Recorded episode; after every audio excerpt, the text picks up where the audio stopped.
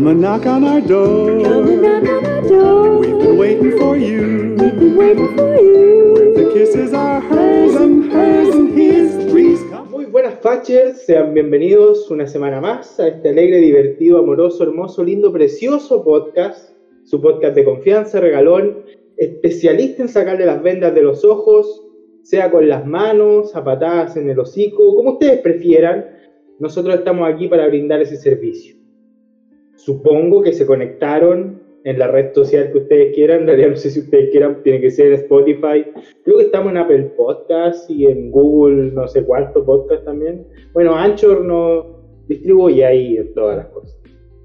Estábamos nosotros en nuestra semana, obviamente como cerdo opresores, estalqueando personas en Instagram, amigos que ya no nos siguen en Instagram. Hoy día tuve un golpe, un golpe al corazón. Pero eso lo hablaremos después. La traición, po. La traición, po. Yo siempre pensé que me iban a sujetar la puerta. Hold the door. Pero no, me soltaron la puerta, se me metieron hasta la cocina, po. Man. entregaron, po. No importa. Estábamos ocupados en Twitter, viendo como los nuevos candidatos constituyentes. Yo creo que esto ya, ya no, no se pasó el límite de que aquí ya no estamos reformando una, ni siquiera reformando, creando una nueva constitución. Yo creo que están, que piensan que estamos organizando una completada, así, una completada bailable, por, por la cantidad y la calidad de personajes que se están uniendo a constituyentes. Me estoy arrepintiendo un poco de haber votado prueba porque no sé qué, qué va a terminar esta caja de Pandora, weón.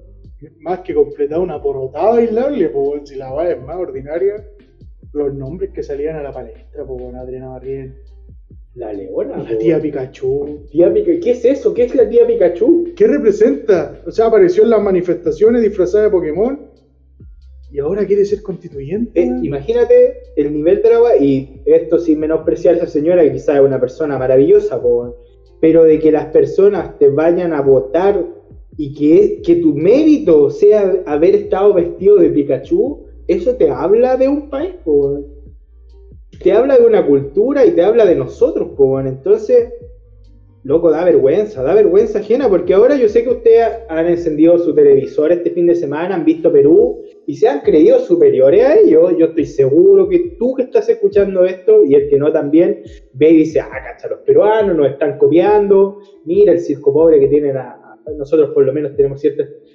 No se sientan superiores a los peruanos porque créanme que cuando ellos veían las noticias que les llegaban de nosotros, se deben haber reído a carcajadas. por eso digo, men, así se ve, po. así de absurdo y, y tonto se ve las manifestaciones, claro, en este caso, porque sí lo ameritaba en, en- en Perú por, por el tema de la destitución de un presidente, después imponer un nuevo presidente de un tipo de golpe de Estado, entonces de alguna manera le da ahí espacio para que la gente protestara porque no le parecía, po, y esa weá está bien, po, luchar por lo que no está bien, ¿cachai? Diferencia acá que, que, que, bueno, yo no estoy muy de acuerdo por los métodos y por lo que ha empezado el estallido social, ¿cachai? Todos sabemos después el desarrollo de toda la por las vacaciones que se tomaron, todo el tema, po. Vacaciones, po. Es que claro, para no perder el hilo, pues, la costumbre de volvieron con más fuerza. Ese era el lema, el lema es volvemos en marzo. 2.0. Te avisamos. El 8 de marzo se viene. Tiembla, tiembla, eh, como le dicen, tirano Piñera. Tirano Piñera, po, tirano. Sí, no, bueno, volviendo un poco al tema de, de lo que pasa en Perú, terrible, weón. Sí, a mí me, me golpeó igual un poco. Ya están apareciendo los primeros tuertos, Sí. están viendo lo- los primeros muertos.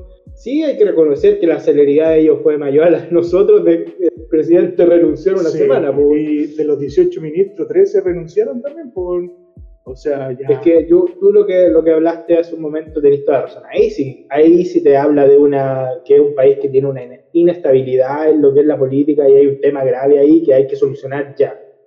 Ahí sí que, que yo encuentro que el discurso es válido de que está mal, porque te- esa es la muestra de que está mal. Porque aunque venga el presidente interino que nombró el Congreso, que yo siento que el Congreso ahí ya se está pasando un poco, creo que está gobernando tipo golpe de Estado a través del, del Congreso. Entonces, ahí sí tienes un problema grave y tienes que solucionarlo ya.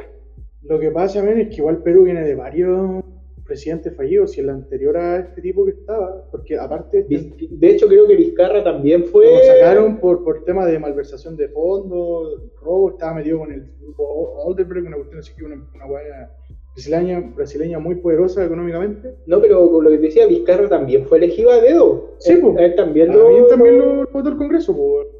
Entonces, y que lo destituyan también, por también estar involucrado prácticamente lo mismo. Entonces ese país hace cuánto que no tiene elecciones. ¿Qué pasa ahí, Bueno, yo me acuerdo de Ollanta Humala, que fue como el presidente que todos decían que iba a cambiar Perú, que de hecho Ollanta Humala odiaba a los chilenos, que lo iban a mandar como en bolsa de basura. Ah, yo también. No sé si te.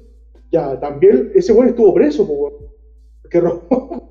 Imagínate. Alan García prefirió matarse antes de irse preso, pues. O sea, te habla de que sí hay un índice de corrupción en un pues. No es que le queramos bajar el perfil a lo que hay en Chile, pero sí comparemos lo que tenemos con lo que tienen nuestros vecinos, pues. Es cosa de ver también un pequeño spoiler de Argentina. Y no, pero los argentinos son más chistosos porque esos quieren a Kirchner, Sí. po, quieren a la. Que a salvar de la crisis que, que sufren. pues. Imagínate a la Cristina de nuevo, po, destruyó ese país económicamente y otra vez la quieren nombrar presidenta. Se robaban anotando al lápiz, pues. No sé si cachaste que pillaron en varios conventos fajo y fajo de billetes, pues. Entonces, ah, peligrosa, o sea, terrible la situación, pues. Por eso uno tiene que valorar más lo que tiene de repente. Aquí en Chile había, ah, existía una estabilidad tanto económica, política, que no, que no pasa tanto como lo que le ocurre a nuestros vecinos, pues. Se decía, yo siempre, siempre que escuchaba que Chile es un país en vías de desarrollo, en vías de volverse un país del primer mundo, yo lo veía con lejanía, con un pequeño orgullo, pero sabiendo que es un tema que está muy lejos de que pase, pero comparado con los otros, sí, íbamos mejor, encami- íbamos mejor encaminados. Esperemos que tomemos de nuevo ese rumbo. Estamos lejos de ser un país del primer mundo, pero creo que se puede lograr. Por... Y si lo extrapolamos acá, si fuera por echar a los ladrones, nos quedaríamos sin Congreso, sin Cámara de Diputados y Diputadas, eh, sin presidente, no tendríamos ni a la vieja que vende en el negocio del colegio, po, si fuera por los que están robando. O sea, deja sin vergüenza que siempre te caga. No, y después los chocolates de 10 pesos los tenían, a, a- los daban 3 por 100, pues ya se habían pasado. O esa vieja que ahora pide 2.50 por una sopaipilla. Yo la miro, me dan ganas de tirarle al aceite hirviendo en la cara, po, No, weón. esa vieja está loca, po, weón. Tiene- valían 50 pesos, pues. Increíble cómo ha cambiado todo, weón, en el sentido que ya es difícil encontrar cosas a 100 pesos. weón. Antiguamente tú podías comprar un centella a 100, 150 pesos, ahora el centella vale 300. weón. 100. El trolurulo había 500. O sea, bueno, obviamente todo va subiendo. Claro. Es lógico, pero la evolución culiada igual es consciente. weón. Volviendo a lo que decía un poquito atrás, weón, el tema de la, de la crisis, o sea, de la estabilidad nosotros que tenemos como país, teníamos, porque yo no creo que, que vaya en mejora después de los nombrecitos que salen de los posibles constituyentes. Creo que vamos en peor, pues, ¿cachai? Yo no, es que como dice Sergio, no es que no que queramos menospreciar a alguien que esté menos capacitado, es que esto no es nada, es una, una pichanga de barrio. Esto es una constitución que tienen que estar los buenos que sepan, los que se manejan en el área, para que después no ocurran las crisis que han pasado con tú en, en Ecuador. ¿cachai? O en la misma Venezuela. Venezuela. La- eh, Venezuela es como nuestro caballito de batalla. Es como siempre que un perro flauta empieza con su discurso de mierda. Tú, tenés- tú tienes para nombrarle Cuba, para nombrarle Venezuela, para nombrarle Argentina y automáticamente lo dejas sin argumentos. Yo sí extraño de las protestas en Perú y me gustaría verlo porque siento que es un tema que es necesario. O sea, que tuvieran una huevona disfrazada de Squartun ahí en la Plaza de Lima, ver a la Wendy Zulka con los pechos pintados en Perú se viola y se mata a la gente, se tortura. Entonces, siento que se están quedando atrás. Y, y deberían tener, si no tienen un Spider-Man, un Wolverine. Un Wolverine bailarín. No me quieren imaginar ese Wolverine peruano. Hugh Shitman, Hugh, Hackman, así, Un lobezno. Que primero no sería Wolverine, sería un lobezno. No, po. Lo mierda, weón, no daría más. Un globezno. Sí, pues. Es que eso pasa aquí, igual, las manifestaciones que hubieron de repente, entre comillas, pacíficas, el movimiento homosexual igual, habían cosas que eran bien potentes pues a mí me, me tocó la, la- la vez de ver un video de que habían como el movimiento de los travestis y el transformismo que estaban como teniendo relaciones sexuales en pleno, a la salida de la Universidad de Chile de la, de la U. Y estaba ese, esa- ese video me lo mandaron y era en plena manifestación, po, weón. ¿Y qué querían demostrar ahí? No sé, weón. Yo la verdad lo vi como tres veces para estar seguro, po, weón. Claro. De hecho, lo sigo viendo porque todavía quiero cerciorarme si es verdad, Es que no lo podía creer, po, Lo veo todas las noches para ver si sigue siendo cierto, Yo weón. que soy un hombre creyente y de feo, weón. No podía ver, no podía creerlo. Te llegaste a persinar viendo el video. Ay, mi Dios. Pero claro, ese, ese es un poco el espíritu de, bueno, de nuestro programa, po, odiar y en este caso hablar de, de, de crisis verdaderas, po, digámoslo. Acá en Chile sí hay cosas que hay que mejorar, como lo hemos dicho en varios capítulos, pero ya sí hay una verdadera crisis. No, es que eso te, te- te demuestra que ese país está mal, po, weón, está mal configurado. Aquí yo cuando escuchaba renuncia a Piñera, yo decía, pero ¿de qué están hablando? po? Imagínate un gobierno que tiene... yo no soy un defensor del gobierno de Piñera, encuentro que es un verdadero est- estúpido por las declaraciones, no, no como él como persona, sino como figura presidente, encuentro que es un imbécil las declaraciones que él hace, muchas de las cosas que hace, no son las que dice. Pero cuando la gente decía renuncia a Piñera, yo decía, ¿de qué están hablando? Yo no, no me imagino al presidente renunciando. Eso, eso te va a demostrar que un país que está mal, po. Entonces, cuando sale este weón seis días después de haber sido nombrado a Deo, que renuncie, te habla de que ese país está en la última, po. Es que justamente, de partida, yo me acuerdo que también a Bachelet en su momento le decían renuncia por el tema del hijo, el Ávalo, cuando estuvo metido con la compañón de la compra irregular de unas tierras en Machalí. O sea, la gente no dimensiona la crisis política que puede ocurrir en un país que un presidente renuncie, que fue electo democráticamente. ¿no? Imagínate, po. O sea, no dimensionan el daño que pueden provocar, ¿cachai? Es que la gente llega y dice, weá, al voleo. O sea, esa misma gente que habla ese tipo de estupideces son, quieren ser constituyentes. Entonces, no, no, no está bien. No está bien. Así que, así como no están bien muchas cosas que pasan en nuestro país, por... nosotros siempre empezamos odiando. Bueno, ya habíamos empezado odiando. Esta semana queremos volver a hablar de un punto que ya hablamos hace como tres capítulos atrás, que hay una crisis de los ciclistas, que, que están en una batalla contra los automóviles, contra las motos, contra los el transporte público, que ellos, su bandera de lucha es que es, nos están matando. Esa no es la bandera de lucha de los ciclistas, weón. Creo O que sea, que eso, eso es la... que, que Pero no, otra vez nos están matando, nos están matando, no nos dejan, no nos dejan ocupar las calles. Y yo no, yo no, o sea, sé que hay accidentes a diario, de todo, de todo tipo de cosas, pero ahora que llegan a ese, a ese tal nivel, no sé si supiste que el viernes pasado hubo un paro de ciclistas. Eh, Sí, un amigo me contó, de hecho, estábamos conversando, típico cuando está muriendo la tarde y yo te quería ir para casa y empecé a hablar con un weón X que tenía en tu lista de WhatsApp y hablando puras weas. Y él y me dice, oye, weón, aprovecha si puedes irte temprano hoy para la casa porque hay paro de ciclistas. Y yo le dije, ¿qué me importa que haya paro de ciclistas? O sea, yo no me voy en... Oye, le pido de la bicicleta que me lleve, o sea, se va a paro ese weón. Obviamente entiendo que el paro era que iban a ir a dar por culo en alguna parte, pero me parecía tan estúpido porque un paro de, de, de- de choferes de la locomoción colectiva, puta weón, van a parar las micros, si Claro. paran los taxistas, paran los taxis, no sé si, si hay un paro de metro, cierra el metro, y se paran los ciclistas, a mí qué me interesa, weón. ¿Cachai? Hay mucha gente que ocupa eh, la bicicleta. De hecho, se tomaron Plaza Italia, si no, si no me equivoco. Y sí, un- como que se sentaron al medio y cortaron el tránsito. Deben haber sido un par, un par de pelafustanes. He visto muchos weones que sigo en Instagram, que antes los consideraba amigos, para mí ahora son basura, que solo empezaron a andar en bici para apoyar este movimiento. te da una estatua andar en bicicleta, o sea, el weón O sea, pero sin siguiente. es como, o sea, hay otra forma de andar en que por eso bicicleta. digo. O sea, que, ¿de dónde voy a sacar la atracción? Por ejemplo, si tú vas a subir un, un cerro, obviamente que sin seguir, po, weón. necesitáis estabilidad. Justamente, po, necesito el punto de anclaje po, para ir subiendo. Entonces, muchos weones que andan en bicicleta es como el weón que se vuelve vegano. Es un weón recalcitrante que te habla de su bicicleta, cuáles son las ventajas de andar en bicicleta, que la bicicleta esto, la bici- son personas tan nefastas, weón. ¿Por qué, por qué el chileno, y siempre, siempre esta frase la digo en todo el podcast, ¿por qué el chileno tiene que ser así, weón? ¿Por qué el chileno no puede hacer algo porque lo quiere hacer? Es para demostrarle algo a alguien más, weón. Siempre así el chileno. Los detesto. Habla- es que a mí me molesta un poco el espíritu del chileno de que siempre está buscando una identidad, dónde calzar. Quiero llevar este, este ejemplo de, de- de la chica que yo sigo en Instagram. Era Una típica chica Suicide Girl que nunca andaba en bicicleta, y empezó a decir, no, empezó a hacer encuestas. Quiero empezar a andar en bici, qué tipo de bici me recomiendan, por qué sectores me puedo ir, ruedas. yo trabajo en tal lado, y cuál ha sido su experiencia. O sea, una mina que nunca en su puta vida había tomado una bicicleta, ¿cachai? Y que ahora solamente porque está pegando potente va a andar en bicicleta. Me alegro, si tú lo querías hacer por un tema de salud, sí, es mejor, te puedo ayudar, pero no lo hagáis por moda, po.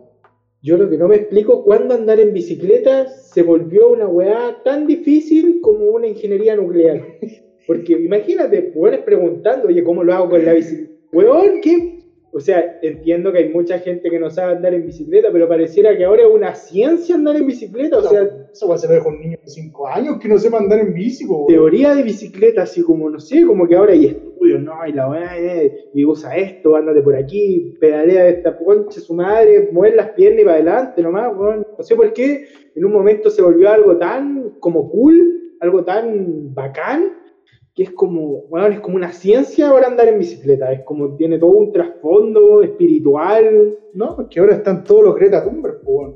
Se supone que es una weá que no contamina y va contra todo lo- la industria, un weón que no, no contamina, que, que tampoco eh, contribuye al transporte público. Entonces un weón como con conciencia, ¿cachai? Por eso ahora son, son ciclistas, po. Entonces que yo, yo no entiendo de repente, o sea, si a ti te gusta hacer algo, está bien, hazlo, weón, es tu vicio, tu hobby, pero que trate de imponerlo al otro y que tú te sientes mejor por hacerlo, esa weá no está bien, po. No está bien, po, porque tú lo veías así, el de al lado no lo puede considerar, po, weón, ¿cachai? Y eso pasa mucho en las redes sociales con estos weones, po. Tengo un amigo, un amigo que conche su madre, es como andar en, en auto para todas partes. Iba a comprar a un completo que cada dos cuadras en auto. Y lo vi en las marchas, las bicicletas, po. Solamente porque él se siente parte del movimiento, culiao. la, bici- la bicicleta está con alusa todavía. esa es la weá, mamá. Sácame ruedita a los lados, por favor. Imagínate el nivel de la po, weón. Comprar el fin de semana pasado. Yo no entiendo esa weá, weón. De verdad a mí no me cae en la cabeza. Por eso los detesto. Los detesto. y volviendo un poco a la weá de, de- de los accidentes. Mira, yo esta la semana pasada presencié tres accidentes por culpa de ciclistas.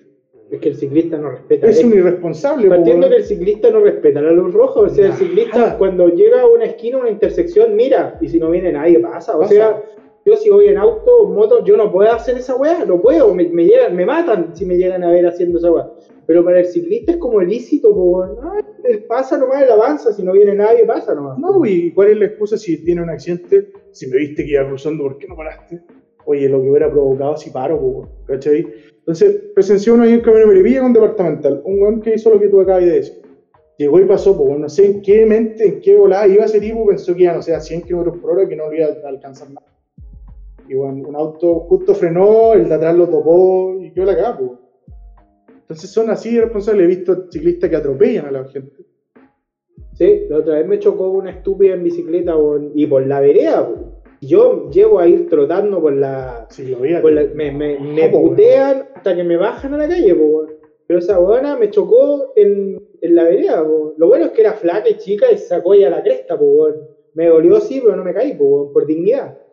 Pero me chocó, po, weón, y no me tiene por qué chocar un weón en bicicleta en la vereda, po. No, que no corresponde. Si ellos tienen que andar en la calle, y en la calle tienen que andar con su respectivo chaleco reflectante, Casco. casco. Esa Bueno, ni nadie, weón. nadie, te lo juro, nadie. De estos buenos irresponsables que vi la semana pasada, ninguno andaba ni siquiera con casco. Entonces me hablan después de que la gente sea prudente con ellos. Bueno, la- estos culiados no respetan ni la ciclovía, pues. Están matando, weón. Imagínate, la bandera de lucha nos están matando. Ahora, ahora cualquiera usa esa, esa frase, nos están matando. Conches, Mario. No, entonces a mí esa weá me, me molesta.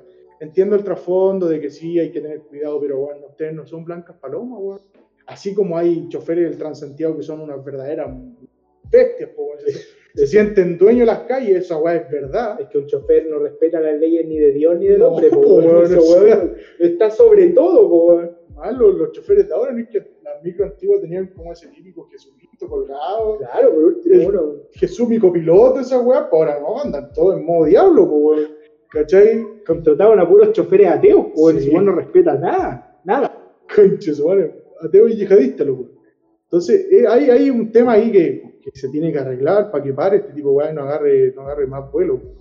¿cachai? Pero no, no se sientan pobrecitos, weón. Si esa, esa es la verdad, weón. Yo, por lo menos, las experiencias que he tenido, weón, es de puro weón irresponsable. Así que ese era mi motivo de odio esta semana. Está bien, sí. O sea, obviamente siempre como lo, dese- lo decimos, eh, no es generalizar, obviamente entendemos que no todos son así, pero gran parte sí lo son.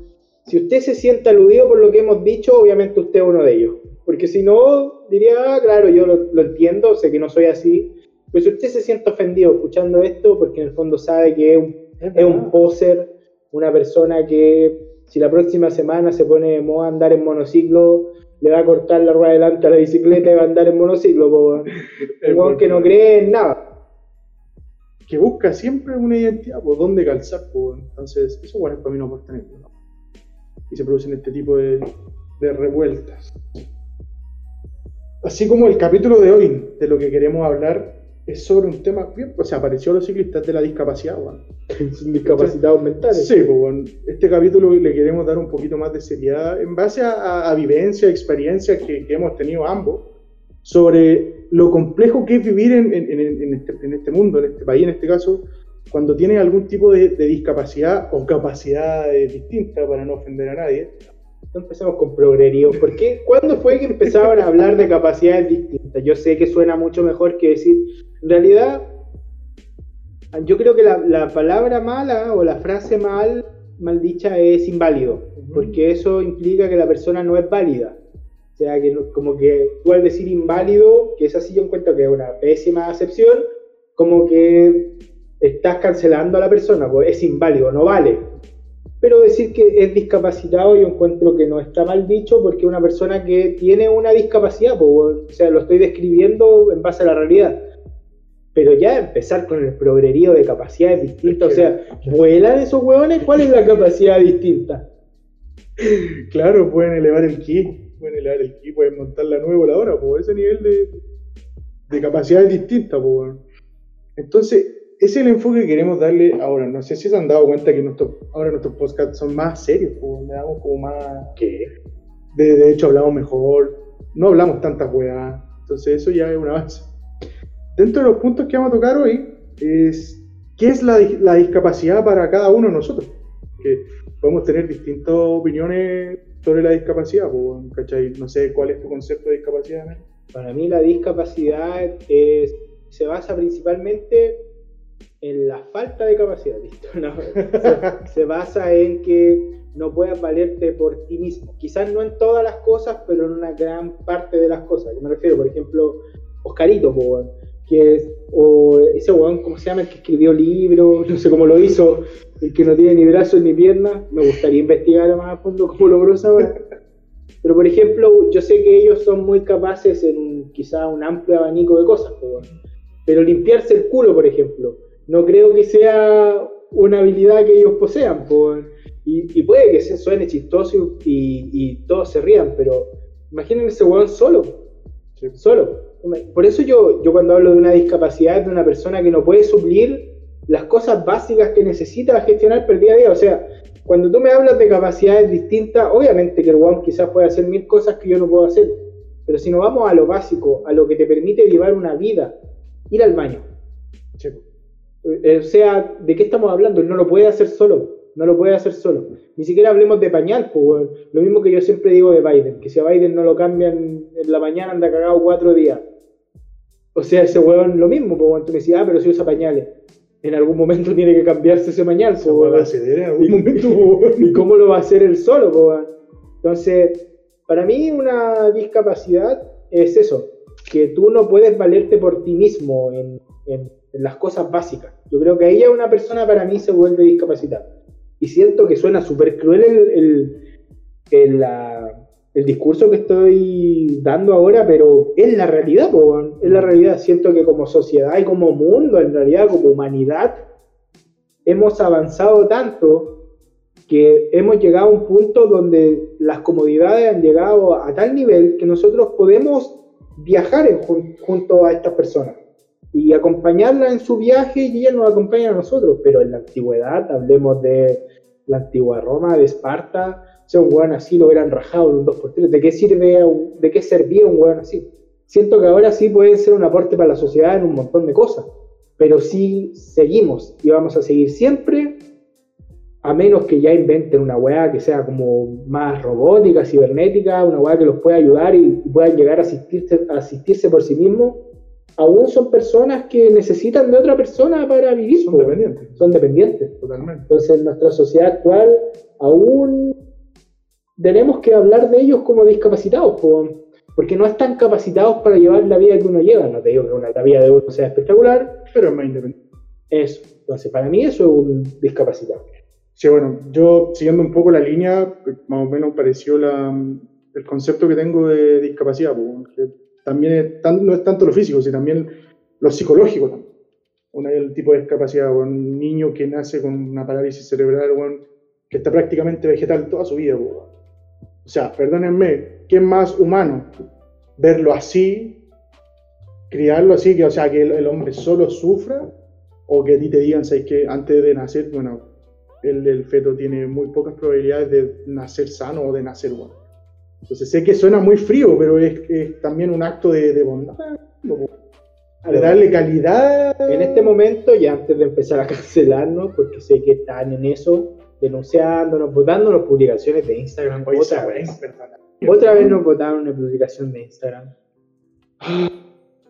Pero antes de que nos destruyan, quizás lo merecemos, pero no por esto, pero sean honestos, o sea, este podcast es para personas que tienen un poquito más de mente. Supone que si nosotros estamos haciendo una batalla cultural es para personas que tienen, que hacen un clic que va más allá de, lo que ven en la tele, sean honestos con ustedes. Porque es súper bonito decirle a, una persona, no, tú tienes que quererlo igual aunque la persona tenga una parálisis cerebral, sea una persona con un retraso mental tan severo que no pueda ser capaz de ser autosuficiente y nunca lo va a hacer, esas, esas cosas no se recuperan con el tiempo. Tú le dices, no, tienes que tenerlo. Imagínate cuando esas personas empiezan a envejecer, todos esos papás que, que toda su vida la consagran a su hijo, es maravilloso porque es un amor de padre. Pero tú como persona, tú vas envejeciendo.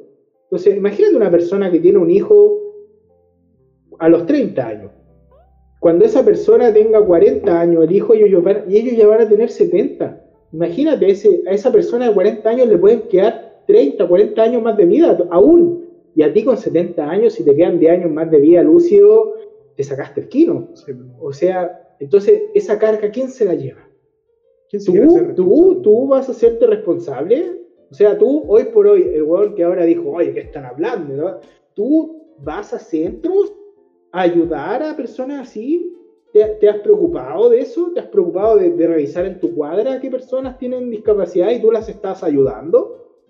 O sea, es súper lindo verlo desde fuera. Y obviamente quizás nadie que tenga un familiar que tenga discapacidad lo va a decir o lo va a reconocer. Pero sean honestos. La gente lo piensa.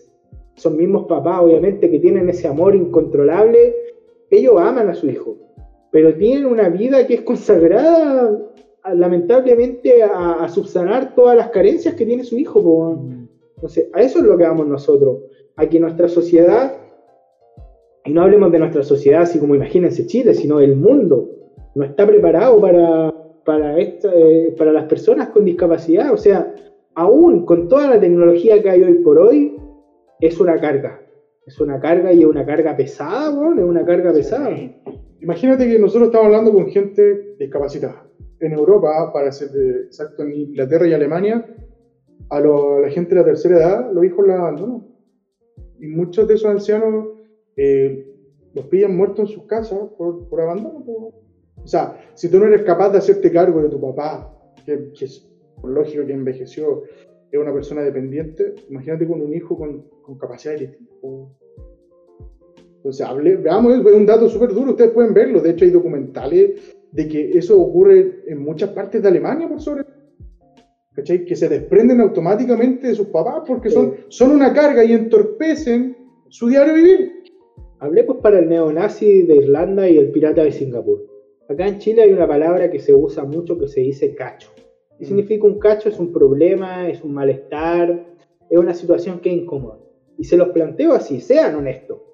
Uno puede tener un tío, por ejemplo, un primo que tenga un, un tema, una discapacidad, hablemos, ni siquiera te hablo de física, sino neurológica.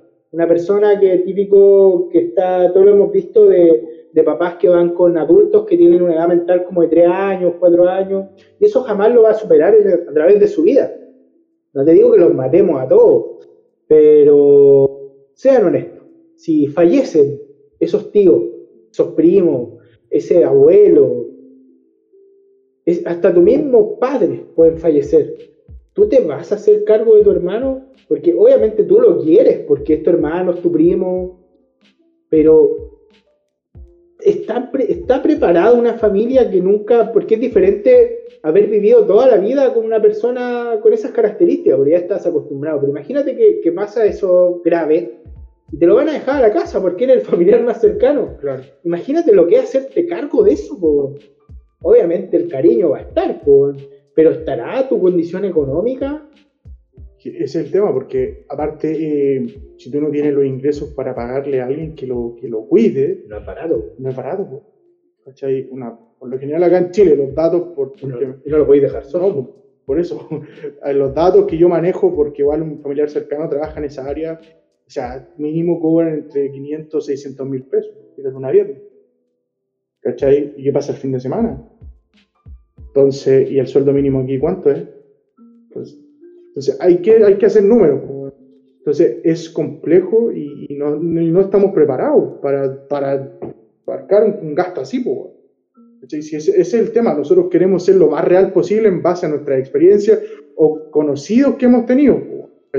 Lo difícil que es lidiar, porque para algunos de estos hueones que le debe estar chocando nuestro punto de vista, es porque este hueón nunca lo ha vivido. ¿cachai? Como decías tú, claro, este hueón cree que porque su abuelita la va a ver una vez al mes y le lleva algo, está bien.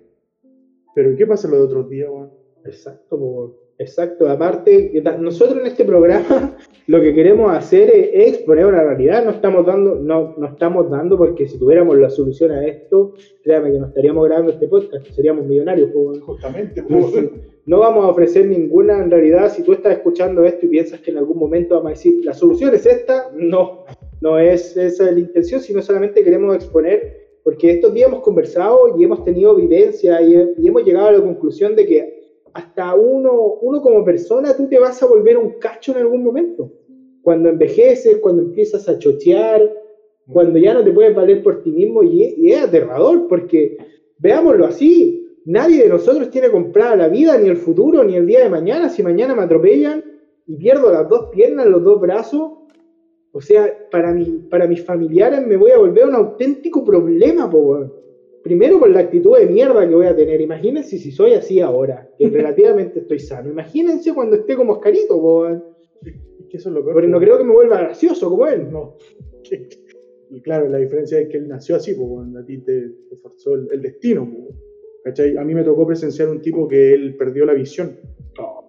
Y bueno, era un hombre desagradable. En parte lo entendía porque un weón que, que hacía su vida normal, que podía ir a comprar, podía ver todo. eh, y de un momento a otro perdáis la vista, weón. Y no, y no crean que se van a volver Daredevil, po, weón. No, no vivan esa fantasía estúpida de que van a No así, sus po. sentidos, po, weón. Oye, a tal nivel que ese caballero eh, perdió su trabajo y tenía que vivir tocando la guitarra en las micros, po. O sea, imagínate, po, weón. Que ese otro punto del, del que queremos tocar hoy es cómo estamos preparados como sociedad cuando pasan este tipo de cosas, No lo estamos, po, no lo estamos y, y voy a atacar una, una cosa que no tenía pensado atacarla, pero ya que me acordaste, me acordaste, me recordaste el tema de la Teletón. ¿Qué, qué entidad más nefasta? Otra vez, antes de cancelarnos, escucha lo que vamos a decir, porque yo siento que la Teletón, si bien tiene una labor que es social y que atender a la gente, bien, pero la entidad de la Teletón, la imagen que le da a las personas del discapacitado siempre es la del pobrecito, porque ahora nos vamos al otro extremo. Hemos hablado harto de que discapacitado no está preparado para vivir en nuestra sociedad, porque obviamente nosotros vamos a cierta velocidad. po. Entonces, esas personas lamentablemente no, no pueden nosotros no, no, no hemos tomado conciencia ni hemos adaptado nuestra vida para ir junto con ellos. ¿Por qué? Porque nos han enseñado que ellos son víctimas. Toda la vida la Teletón ha mostrado a los discapacitados como víctimas. ¿Qué te muestran en los casos? Te muestran casos de personas que se han integrado a trabajar, ese caso es el que menos importa, el caso que te muestran a ti es, a la persona llorando, esa persona que se levanta a las 5 de la mañana para llevar al, centro de rehabilitación al hijo por unas calles donde no hay vereda, donde está lloviendo. O sea, esa es la imagen que te muestran en la Teletón, de que todos son unos miserables y que no pueden hacer nada por sí mismos. Esa- y, y sean honestos, por favor, se los pido, que esa es la imagen que muestran realmente. Y qué bueno que tocaste un punto, men, porque es verdad. Han mostrado casos de, de- de gente que se adapta y trabaja, pero adivina qué hora lo dan. Yo he visto tres casos que lo dan siempre tipo 3 de la mañana cuando ya nadie lo está viendo, po, weón. O sea, cuando ya pasó hasta la Benetton, pues. ¿Cachai? Entonces ese tipo de casos, ¿por qué no venden, po? No, ¿Cachai? No te muestran el logro de ese weón que contra todo pronóstico se adaptó y está, está trabajando como una persona normal. ¿Cachai? Y eso es lo que pasa con la Teletón. A mí también se me ha- siempre me ha molestado el hecho de que, que los muestren como gente pobrecita. ¿Cachai? Porque aquí el pobrecito no es el niño, el pobrecito es el papá, de que el papá hace el esfuerzo por llevarlo, el amor incondicional, que eso no estaba en cuestionamiento. Pero alguna vez le han preguntado cómo se siente ese niño. ¿Qué siente ese niño ¿Qué realmente? siente, po? po, weón? Yo aquí sí hay un tema que si quieren legislar y constituir, tomen nota. Yo sí, siento, yo sí siento que la Teletón debería ser subsidiada por el Estado. ¿Pero cómo? Poniendo impuestos todo el año a los que donan en la Teletón. No ese blanqueo de identidad que hacen las empresas y que donan una ganancia mínima de todo lo que, Ah, lo que, sí. lo que usufructan, usufructan, de todo el usufructo que hacen mientras que está la campaña de Teletón, porque ahí donan nada de lo que ganan todo ese tiempo. Yo pondría un, un impuesto fijo a ciertos productos y quizás después lo iría rotando para que no siempre fueran los mismos. Y así financiaría yo a la Teletón, no ese circo pobre que hacen ese programa de dos días, puesto que es un desperdicio, una tontera. La Teletón sí debería estar a cargo del Estado y el Estado debería recaudar los fondos a través de los empresarios, pero de, de- de forma regulada por ellos, no por un programa de televisión. ¿De qué me estáis hablando? ¿Qué, ¿Quién es don Francisco? ¿Cuál es la autoridad moral que tiene él para hacer eso? Ay, es que él es buena persona. Mis cojones, ¿qué tiene que ver él con eso? El Estado sí debería hacerse cargo de eso y sacar el dinero de, de las empresas. Eso sí yo lo, veo lícito y válido. O sea, las donaciones que habla que tu Carosi o Soprole dicen nosotros nos vamos a poner con 300 millones de pesos. Ya, ¿de dónde sale esa donación que se supone que es de la ganancia? Es porque dos meses antes de que salga Teletón empiezan todas las campañas en los supermercados. Tú al comprar este producto estás donando Teletón. Entonces, ¿qué es lo que donan ellos realmente? Nada, porque se rebajan los impuestos cuando Es que por eso digo, entonces, ¿cuál es la verdadera, la verdadera eh, donación que hacen? po? O cuando Luxi va y dona mil millones de pesos. ¿Cachai? Porque le bajan los impuestos a él, pues, weón. Obvio. Entonces, yo de los impuestos sacaría la plata para Teletón, obligatoriamente, pues. ¿Cachai? Sí es una labor, es que yo acá, ya, es una labor súper linda, todo lo que queráis, ayuda bastante. Pero también es porque un Estado culiado que se ha hecho los huevón con estos casos. Exacto. Se, se han despreocupado, han abandonado a esa gente porque se hace cargo un privado, ¿cachai? Pero ¿cuál es la labor del Estado? O sea, hasta hace muy poco tiempo, no todos los metros estaban con eh, ascensor, po. No, no, no. Santa Ana hace poco que, que recién implementó el tema de los ascensores. ¿cachai? Eh, el mismo el tema de las calles, po. Oh, po. Las empresas, por Nosotros personalmente tenemos un lugar donde podamos tener una silla de ruedas o algo así. Es muy difícil encontrar un lugar así. si es que no te la metí en el culo en la empresa, nosotros no hay dónde. po. ¿Dónde hay un baño para discapacitados? Porque aparte es un solo baño para ellos, weón, y abarca como tres de los normales. po. Y eso que, eso y eso que hay una ley que exige una Sí, cierta un mínimo. cantidad, po. pero esas leyes, como todas las otras, se pueden burlar. De hecho, es tan amplio el tema de la discapacidad que prácticamente tú tenés que tener un carnet nomás que te acredite como discapacitado. O sea, se blanquea eso. Y aparte que esa ley es tan amigable con el empresario, de hecho nos deben estar escuchando ustedes, deben estar impresionados de lo que estamos hablando, que tú podías hacer una donación a empresas que trabajen con personas con discapacidad, ni siquiera tienes que contratarlos por obligación, o sea, si ya no te querís dar la paja, le pagáis a otra empresa, donáis, donación. Entonces, ustedes deben estar ahora horrorizados, fachers, con lo que están escuchando, que estamos diciendo que el Estado se haga cargo, que el privado es malo, va en contra de todo lo que nosotros creemos, pero en este caso siento que esto sí es una deuda que hay con estas personas y siento que, como les digo, no esperen que vamos a dar una solución, pero sí siento que el Estado, más allá de las personas, más allá que, que el ciudadano a pie, Aquí sí las personas necesitan ayuda, weón. Necesitan ayuda. Aquí sí que las personas necesitan una mano. Porque esto va más allá de ellos, más allá de su capacidad. Porque tú puedes tener tu capacidad, pero lo que te está pidiendo la vida es que supla la capacidad de otra persona. po, weón. o sea, con juega uno normalmente saca adelante, se saca adelante uno solo, Imagínate po, sacar adelante a otra persona po, weón, completamente. Es verdad, es verdad lo que hiciste tú. Y de repente, eh, volviendo al tema de cómo estamos preparados, los mismos trabajos, weón. Imagínate una persona discapacitada que no tenga estudio universitario y quiere ejercer alguna labor de, de limpieza o aseo y le falta alguna extremidad.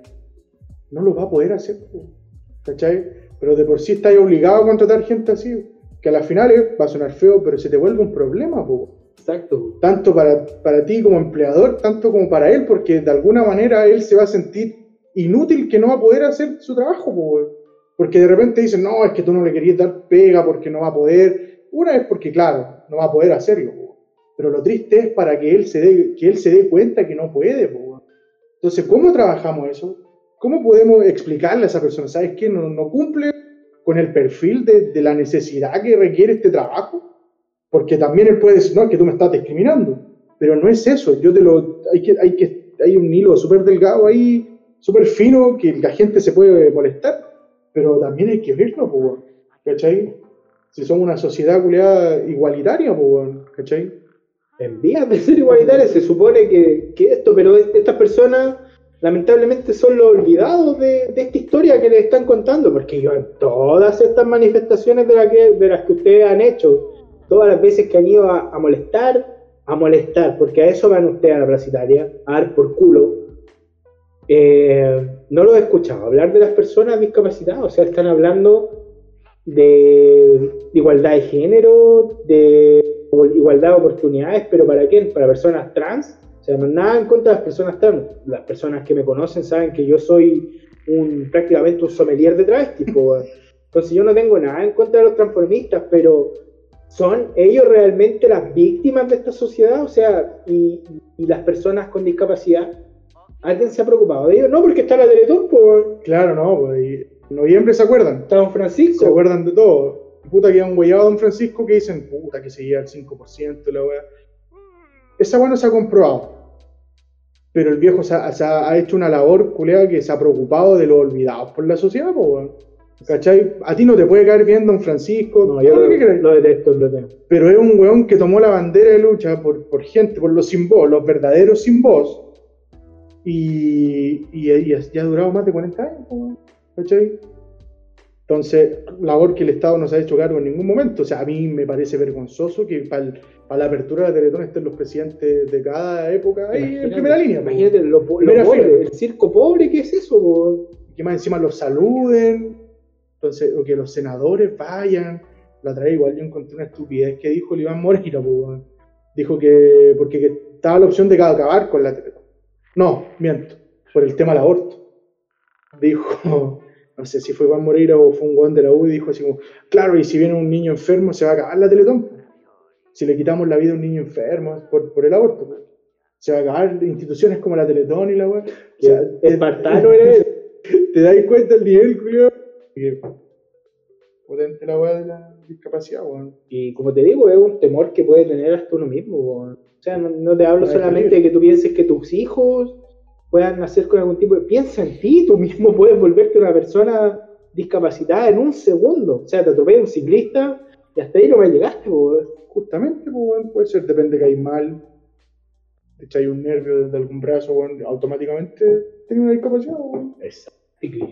Entonces, siguiendo un poco la, la línea de, de la discapacidad, abarcar tipos de discapacidad, o sea, que nos haya tocado enfrentar, no sé si de manera directa, indirecta, conocer algún caso, tanto física o psicológicamente. ¿A ti te ha, te ha tocado? Sí, discapacidad más física. Yo conocí una persona como Oscarito, no voy a dar nombre ni datos ni dónde lo conocí, pero es una persona que se valía dentro, entre comillas, por sí misma, porque él trabajaba, tenía su trabajo, ganaba sus lucas, pero obviamente no era una persona millonaria, no ganaba mucha, mucha plata o mucho dinero. De hecho, él vivía con sus papás, que, bueno, imagínense, él ya tenía como 40 y tantos, su papá ya bordeando los 70. Entonces yo hace poco pensé en él Y una persona que no tiene ni brazos ni piernas ni nada, po, nada, prácticamente a ras de hombro, a ras de, muslo, po. Entonces, él necesita ayuda para ir al baño, para limpiarse, para bañarse. Él tiene que ser atendido por otra persona, claro, él puede trabajar, lo puede hacer, pero él no se puede vestir solo, por ejemplo. No puede ir al baño solo. Entonces, es duro, po, es duro, obviamente él tiene familiares, personas que lo, que lo quieren, po, obviamente, pero él siempre va a tener que estar al cuidado de otra persona. Depender de un tercero. Eso es lo que yo, yo me, me da lata y, y lo veo desde lejos y lo digo con todas sus letras afortunadamente y espero nunca tener un familiar en esas condiciones o ni yo ni nadie que yo quiera que esté en esas condiciones porque tú me puedes hablar de todo lo bonito, lo lindo, de todo lo que la sociedad o lo que tú aportas, del amor, del cariño, pero es un tremendo problema. Es un tremendo problema y me da mucha lata porque, imagínate, lo pienso yo que soy la persona ajena, imagínate lo que piensa él, imaginar lo que piensan sus padres. La preocupación de saber que algún día ellos ni siquiera te hablo de que se van a morir, sino que siquiera, ni siquiera lo van a poder ayudar. Porque es lógico, van envejeciendo y no, no, no van a poder ayudarlo con las cosas básicas que él no puede hacer. ¿Y qué van a hacer? ¿Lo van a matar cuando ellos estén pensando que se van a morir? O sea, entonces siento que es lamentable, es una es, es injusto, es injusto, entonces yo siempre he dicho esta frase, ojalá que a nadie le, les cueza mucho, que la vida es una perra que no se deja seducir. Y es así, es lamentablemente la vida es brutal, weón. Entonces siento que a veces perdemos, perdemos mucho tiempo en endulzar la vida, en pintarla de colores, pónganse los paños de los colores que quieran, pero la vida es esto, la vida es, es real, weón. esta es la vida real, donde están los problemas reales, es lamentable, como te digo, ojalá tuviéramos una solución para esto, pero no la hay, po, no la hay, no la hay, para mí tampoco es la solución crear campos de concentración y meter ahí a, a las personas con capacidades distintas, ni que todo sea por regla general que tengan que abortarlos, quizás suena un poco draconiano, pero quizás es una solución, po. quizás una solución, eh, un programa de viabilidad de los fetos, pues si el feto no es viable, suena muy mal. Eh, De hecho, yo lo digo y automáticamente mi- el, pro- el sí. que tengo dentro me cuestiona inmediatamente. pues, Pese a que lo he cagado a hostias infinidad de veces, me sigue cuestionando. pues. Es que eso pasa, de repente tú pensáis desde la, del egoísmo de uno mismo, ¿cachai? Pensáis solo en ti, Obvio. ¿cachai? Pero ¿qué pasa con él, con, lo que van a hacer? ¿Qué calidad de vida va a tener? ¿Va a poder vivir? O sea, una persona, un bebé que no venga con, venga con el, el cerebro prácticamente expuesto, que no tenga cráneo, weón. ¿Qué clase de vida le voy a dar, weón? Entonces, claro, dicen, no, pero es que tú no tienes el derecho, pero y tú tampoco tienes el derecho para decidir lo que vive así, o sea, vivir así, pues, para ti eso es digno, ¿qué es más digno? Por eso te lo pregunto, ¿qué es más digno? Yo tengo de repente esa, esa batalla interna que he discutido en mi casa personalmente porque considero que no es calidad de vida lo que tú le vas a ofrecer. pues, quizás puedes tener todo lo- lo económico, la estabilidad, pero si es alguien que nunca va a ser consciente nunca va a sentir nada, va a estar ahí porque tú quieres que esté ahí, habla un poco de tu egoísmo. claro, tú decís, no, que tú estás en una vereda súper cómoda y toda la weá, pero no, así, veamos un poquito más allá. El mismo caso de, de lo que nombrabas tú, men, un hombre que sin sus papás, ¿qué va a hacer después? No sé si tendrá hermanos ese tipo, se irán a hacer cargo de él, como se hacían cargo sus papás. O quizás irán a pagarle a alguien para que se haga cargo, o a él le va a alcanzar para pagarle a alguien. No.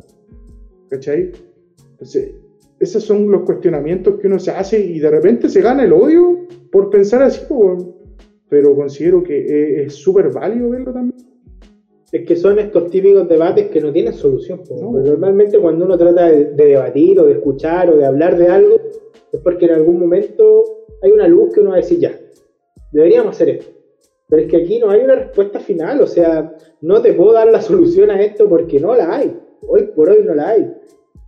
Es, es horrible, es horrible pensarlo, pero... Ay, qué tanto, weón. Me mojo. Siento que yo soy partidario de ver la viabilidad de, de un feto de una persona y si no está adaptado para la vida que tiene que vivir, lamentablemente siento que a veces esa carga, que no solamente es para sus padres, su hermano, sus tíos, sus primos, también es para él, por lo que dice el Alex. Esas personas también sufren, por... Ay, me, vas, a hablar de mil casos de personas que, salen adelante pese a la adversidad. Te puedo dar 500 mil casos más de personas que no lo hacen. O sea, si es por números, te voy a ganar yo. Justamente. Si es por sentimientos, me vas a ganar tú. los sentimientos son los tuyos, ¿cachai? Entonces, no, es triste, weón. Yo también tengo un caso, pero más que físico, es psicológico, weón. Eh, gente con problemas mentales. También en parte por la edad, weón. Cuando empieza el tema de la demencia senil o el Alzheimer. Otra, otra cosa de la que uno no está libre, po. ¿Cachai? Es súper complejo convivir con, con gente así, con cómo se va deteriorando él. O sea, el simple hecho que no se recuerda quién es, no sabe qué día es, que puedes pillártelo a las 3 de la mañana gritando porque no sabe qué, qué está pasando, qué día es, qué día es, eh, que te puede ir a despertar a las 4 de la mañana, te agarra los pies y dice, bueno, quiero almorzar. Una persona que no está dentro de sus cabales, que de repente tiene cierta lucidez y él mismo se da cuenta y dice, bueno, estoy mal. Esto no, no está bien, o sea, bueno, no, no es normal que yo no me acuerde dónde estoy, bueno. Entonces, y ellos es una batalla interna que tienen dentro de ellos, que, que se van dando cuenta, como digo yo, en el momento de lucidez, y es súper triste poder verlo y no poder ayudarlo, po, porque tú dices, no, pero es que tú tenés que estar con él y la weá. Ya, pero no sirve de nada si no te reconocen, ¿cachai? No, llévalo al doctor que lo van a medicar. Ya, medicarlo es que estén durmiendo todo el día, Para aquí. entonces no, no, no le veo cuál es la solución al tema. ¿cachai? Algunos dicen, no, pero es que es parte, tenés que hacer cargo porque es tu familiar, es tu abuela, tu tío. Pero verlo así, bueno, es deprimente, weón. Y nosotros como sociedad no estamos preparados porque no tenemos la herramienta. O sea, si tenía alguien que trabaja en el área de salud, sabe cómo un poco, entre comillas, lidiar con ellos, ¿cachai? Entonces, es súper complicado el, el hecho de ver que cómo se van deteriorando, weón. Cuando, cuando tú solo te quedas con el recuerdo de lo que era esa persona, porque automáticamente ya no es. Ya no es, po, weón. No. Es súper es súper potente presenciar eso. Y tú, y tú, que te das cuenta, weón. Y más el caso de que del afectado también. Exacto, po. O sea, este es un tema, un programa quizás súper lúgubre, súper triste, pero la intención de nosotros no es que ustedes estén bien, es desahogarnos y conversar un poco y quizás también plantear esto porque a veces son cosas en las que uno no repara pensar, po. Entonces, piénsenlo, medítenlo, es duro. Y lo más duro, lo más triste, es que independiente de, la, de lo sano que seas, tú vas a llegar a esto. Vas a llegar a un momento que no te puedas valer por ti mismo. Y sé que todos lo han pensado, y típico que uno dice, ah, me pego un tiro. ¿Será así? ¿Será que te darás ese tiro cuando sea necesario hacerlo? Y que es el tema. También el, el tema del abandono que también sufre la gente con, con demencia, po. ¿Sí? Porque yo tengo familiares que se olvidaron por completo, po. O sea, no preguntaban si estaba bien o estaba mal, siendo que ella se había preocupado por todo ello. Entonces, ahí volvemos al caso que decías tú, pues, ¿qué va a pasar cuando esos papás de ese joven que le faltan todas sus extremidades no estén, weón? ¿Se van a querer hacer cargo o de lejito nomás? Así como, ah, lo ven, ah, ya está bien. Pero no, pues, todo un trabajo por detrás, pues, ¿cachai? Y la gente no lo ve, pues, porque no le ha tocado. Pero cuando te toca, ahí tú valoras y un poco vas a entender un poco el, punto de vista que yo tengo. En en- por eso dije que este, este programa es en base a las vivencias y las cosas que nos han tocado presenciar. po. Y creo que es un tema súper delicado lo que es la discapacidad. po. Sí, bueno. Así que creo que eso ha sido toda la pauta esta semana en cuanto al, al tema principal que vamos a hablar. po. Así que quizás pasar algo más, más positivo, menos, menos triste. Sí, weón. Hello, darkness, my old friends. Así que reflexionen, pues. Si es, para eso son estos podcasts, para que sufran, pues. Sí, quizás le, le dimos otro enfoque más triste. Pues, weón. Ojalá el, el de Singapur e Irlanda nos haya aburrido y no- nos dejen de. Imagina. A perder a los únicos fans que tenemos, su madre, mientras perdamos a esos weones que nos borraron las publicaciones, weón. sí, weón. O sea, si ustedes nos siguen en Instagram y les molesta algo de lo que nosotros subimos ahí, dejen de seguirnos y váyanse a la cresta, pero no nos denuncien las publicaciones. ¿Qué ganan con eso, weón? Esa es la weá, weón. Ganan.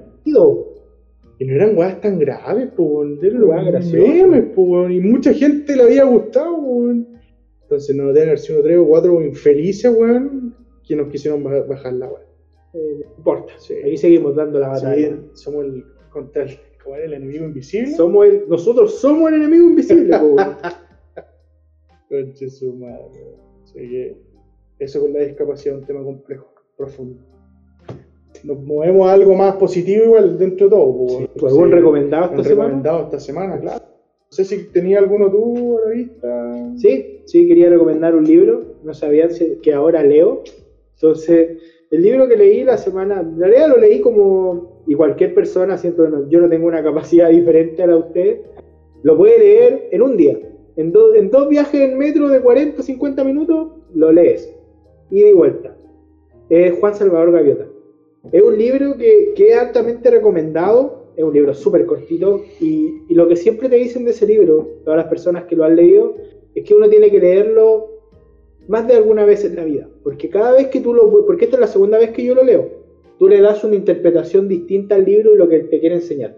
El libro te habla mucho sobre gaviotas, pero más allá de eso, que podría ser cualquier animal, te, te explica de cómo tú afrontas la vida y puedes tener una vida simple o una vida enriquecida, llena de desafíos, de buscarle un porqué a la vida, no solamente vivirla, sino que buscar una razón por qué vivir.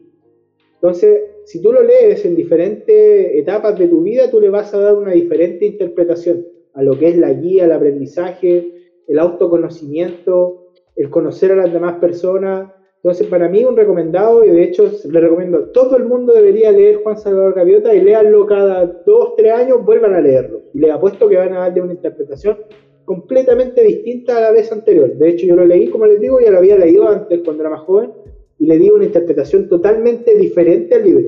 O sea, me dejó un aprendizaje totalmente distinto. Entonces, es un viaje de autodescubrimiento que siento que todas las personas deberían hacer.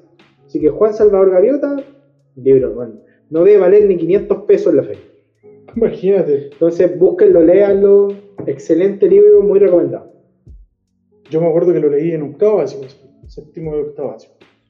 Creo que tengo pequeños recuerdos. Sería bueno repasarlo porque igual, como decís tú, dependiendo de, de- de la época en que lo leí, es como lo interpretáis, así que bueno, un buen recomendado. Bueno, yo voy por otra área. Eh, les voy a recomendar una serie. The Voice. Homelander, el vengador. El Vengador. Claro. No, se llama Truth Seekers, que es como la búsqueda de la verdad. Traducido al español. Es una serie eh, inglesa que está en Amazon Prime. Es una comedia paranormal, weón. ¿Cachai? Son como un grupo de aficionados a lo paranormal, ¿cachai?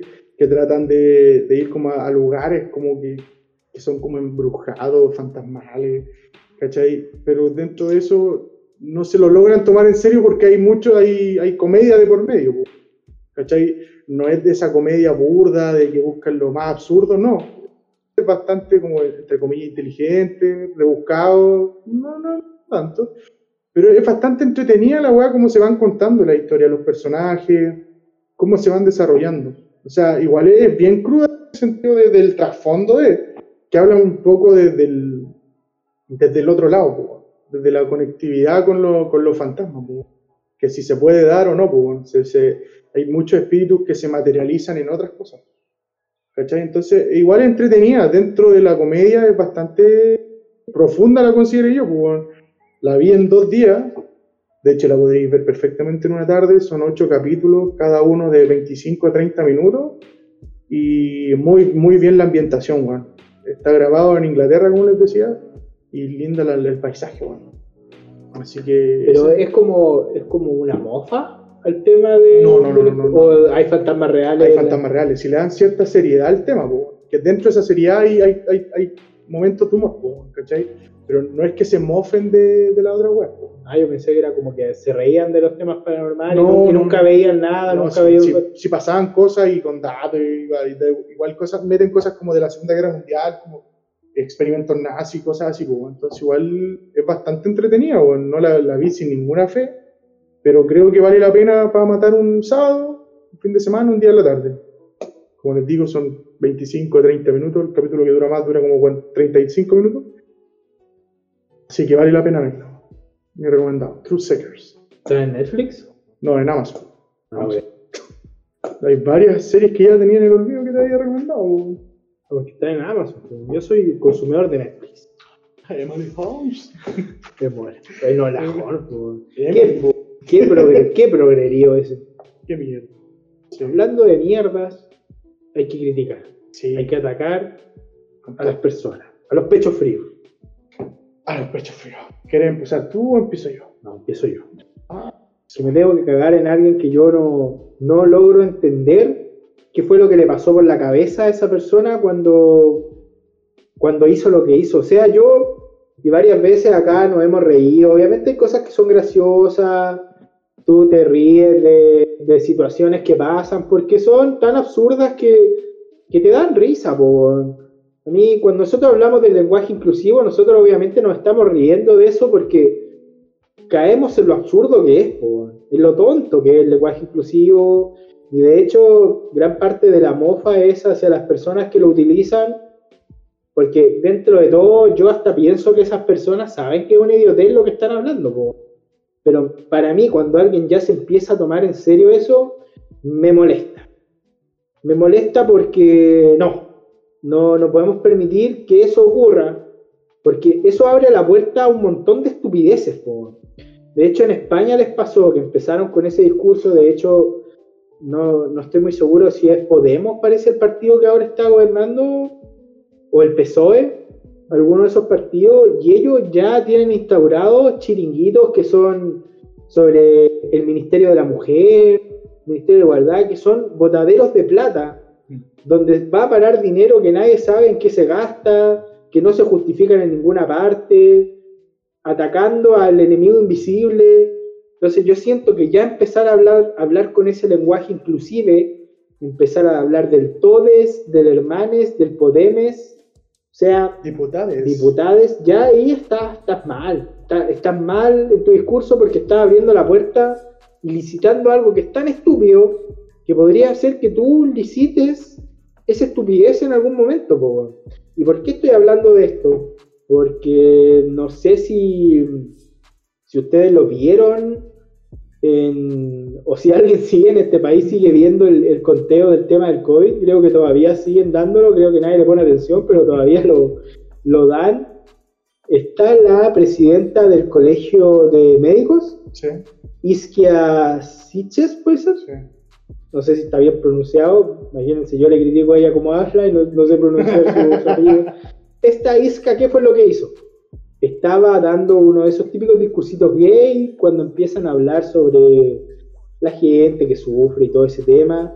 Y en un momento, en un momento que ella está en cadena nacional representando un país, representando al colegio de médicos, dando datos duros sobre una pandemia que, que ahora he visto que le han dado muy poco bombo al tema de la pandemia, prácticamente está olvidado, entre tantos retiros de la AFP, tanto, tantos temas que han pasado en esa índole, ya nadie está preocupado del COVID, y suelta una frase con lenguaje inclusivo, lenguaje inclusivo, o sea, ya instaurado en, en un discurso del gobierno, entonces para mí esa weá no, no se puede permitir.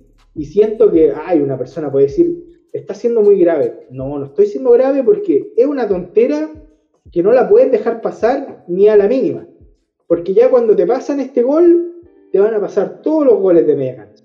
Entonces es el momento de parar y decirle que es una estúpida y que no puede, y estúpida, con A, no estúpide, y que tiene que parar con ese tema y nunca más ella en, en su privado, en su quórum personal, en su corazón, en su mente puede hablar como ella quiera. Pero cuando está dirigiéndose al país completo, y no solamente dirigiéndose al país completo, sino respaldada por organismos de este país, ella no puede hablar con lenguaje inclusivo. Primero porque es gramaticalmente absurdo, y segundo porque ella está siendo la voz del gobierno. Entonces no puedes dar ese discurso imbécil. Ese es mi pecho frío de esta semana. No, y obviamente que, a quién va dirigido eso es una minoría que está hoy en día en nuestro país, como decís tú, que también se está implementando en, en otras partes del mundo, en España, pero no tienen mucho sentido, weón, ¿cachai? Quieren cambiar todo el, el- como el, la- cómo hablamos. Ya agregar palabras de mierda que, que no, no, tiene, no tiene sentido, weón. o sea, no, que eh, me acuerdo que antes empezaron, no, que hay diputados y diputadas. O sea, como que si tú no tuvieras claro que había mujeres que eran diputadas, él- él- son los primeros pasos hacia la estupidez. Oye, ya salió hasta la RAE diciendo que no, que no, que no hablen así porque es una tontera. O sea, el lenguaje ya, el, el lenguaje siempre busca la economía del lenguaje, ahorrar la mayor cantidad de palabras. Y la RAE ya salió hablando que el, que el masculino abarca ambos géneros. La mayoría de las palabras que terminan en masculino está, está licitado para, los, para ambos géneros, no tienes que ponerle la E. No, no entiendo entonces cuál es el sentido que hacen todo esto. Si lo Para demarcarse un poco de, de- de lo masculino. Entonces, lo que busca el lenguaje siempre es ser lo más económico posible, lo más eficiente. Entonces, tú no tienes que estar inventando palabras. ¿Para qué? ¿Y, y quién habrá creado ese, ese lenguaje culiao de mierda? Y partiendo, ¿qué gana? ¿Cuál es la, cuál es la gana? De verdad, he escuchado gente hablando así y son unos verdaderos tontos. No, es que realmente- Nosotros, los diputados de la República, No, y, y cuando tratan de hablar así, las caras que ponen es porque están atentando contra sí mismos, po, Sí, porque les cuesta hablar así porque no es natural. po, weón. ah, pero es que no es natural porque tú no te has querido adaptar. No es natural porque no soy un imbécil. Po. no lo están idiota- imponiendo, po, fuera un idiota de hablar así. Po. te, lo te están imponiendo para que tú lo, lo- lo vuelvas como parte de tu vocabulario. Creo que eso es lo peor de la weón. Así que no, tremendo pecho frío. Tremendo, tremendo pecho frío. Bueno, yo también voy un poco por, por esa área, no tanto por el lenguaje. Sí, más por el tema de la igualdad, que hoy en día es algo que está muy potente, la igualdad de género, la igualdad de oportunidades la igualdad de todo. En este caso, quiero nombrar de, de un- una actriz de Hollywood, digámoslo, se llama Amber Heard. Para quien no la conoce por nombre, la chica bonita de Aquaman 2, o sea, Aquaman, la primera. roja. Bueno, esta chica estaba casada con Johnny Depp y ella lo demandó por maltrato, por abuso, por un montón de cosas, lo cual se comprobó que era todo lo contrario. La maltratadora era ella. Ella lo golpeaba, ella lo insultaba, lo maltrataba y hasta lo quemaba con cigarrillo. Y el caso lo ganó Johnny Depp porque las, las pruebas fueron contundentes, habían grabaciones de que la, la trataba peor que una basura, ¿cachai? Abusaba de eso. Lo trataba de poco hombre porque él no se defendía y no le pegaba, ¿cachai? Es lo Y es- absurdo es que la imagínate la weá, y ella entró diciendo poco menos que hasta este weón había como manoseado a la hermana de ella, una pequeña chica. Entonces se comprobó que todo era falso, po. Hace una semana atrás se confirmó que Warner Bros. eh, le pidió la salida a Johnny Depp de Animales Fantásticos, que no, no interpretara el papel de Grindelwald, que es el villano de, de esta pequeña saga. Lo cual él accedió y dijo, ya, perfecto, voy a salir, no hay ningún pero yo esta semana me enteré de que DC confirmó a Amber Heard como que iba a seguir en Aquaman, weón. Salió hasta dando las gracias, que gracias por el apoyo. ¿cachai? Entonces, yo voy a la crítica de la igualdad. Si nosotros queremos una sociedad más justa, de ambos géneros, ¿ustedes consideran que esto está bien? Porque la violencia de donde venga es violencia igual. En este caso era de la mujer hacia el hombre, pero yo no he visto estos, estos movimientos que están en contra de la violencia eh, haciéndose cargo de esto. ¿No han cancelado, Amber Heard? Amber Heard va a salir en, la, de la- en, en el cine, la van a ver muchos niños, muchos adolescentes y van a seguir avalando este tipo de actitudes. Y entonces, ¿en qué queda todo su discurso? ¿Cachai? Esa es mi crítica. Yo no es que esté a favor de Johnny Depp, siempre lo he dicho, lo he encontrado un pésimo actor, no es de mi gusto, pero sí siento que es injusta la obra. Y no es porque sea hombre, sino por la situación, weón. Trato de empatizar lo que debe estar pasando el weón, que te cancelen, que te saquen a ti, luego de toda una campaña del terror que hicieron en contra tuya, porque todos, hasta mismo a- otros actores, hablando en contra de Johnny Depp y después que tú salgas libre con las pruebas contundentes, es porque no, no manipulaste la situación y te pasa este tipo de cosas. Esa es la cancelación que están provocando, claro, hacia el hombre nomás, pero hacia la mujer.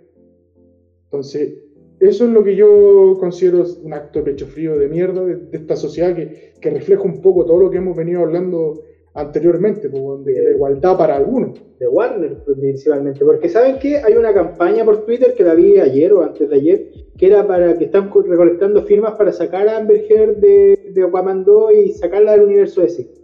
yo les digo honestamente, no los llamo a que se metan en esa campaña, porque yo no gano nada con que saquen a Amber Heard del universo DC. Pero ¿por qué a Johnny Depp hubo que sacarlo de Animales Fantásticos? ¿Por qué? O sea, ¿por qué no hacen una campaña para devolverlo a Animales Fantásticos? Y de hecho no debería volver, weón. Debería mandarlo a tomar por culo por ser unos progres de mierda, weón. A mí me encanta DC, me gusta más que Marvel. Pero siento que tuvo una actitud de pecho frío, weón. De, de entregarse a los progres, weón.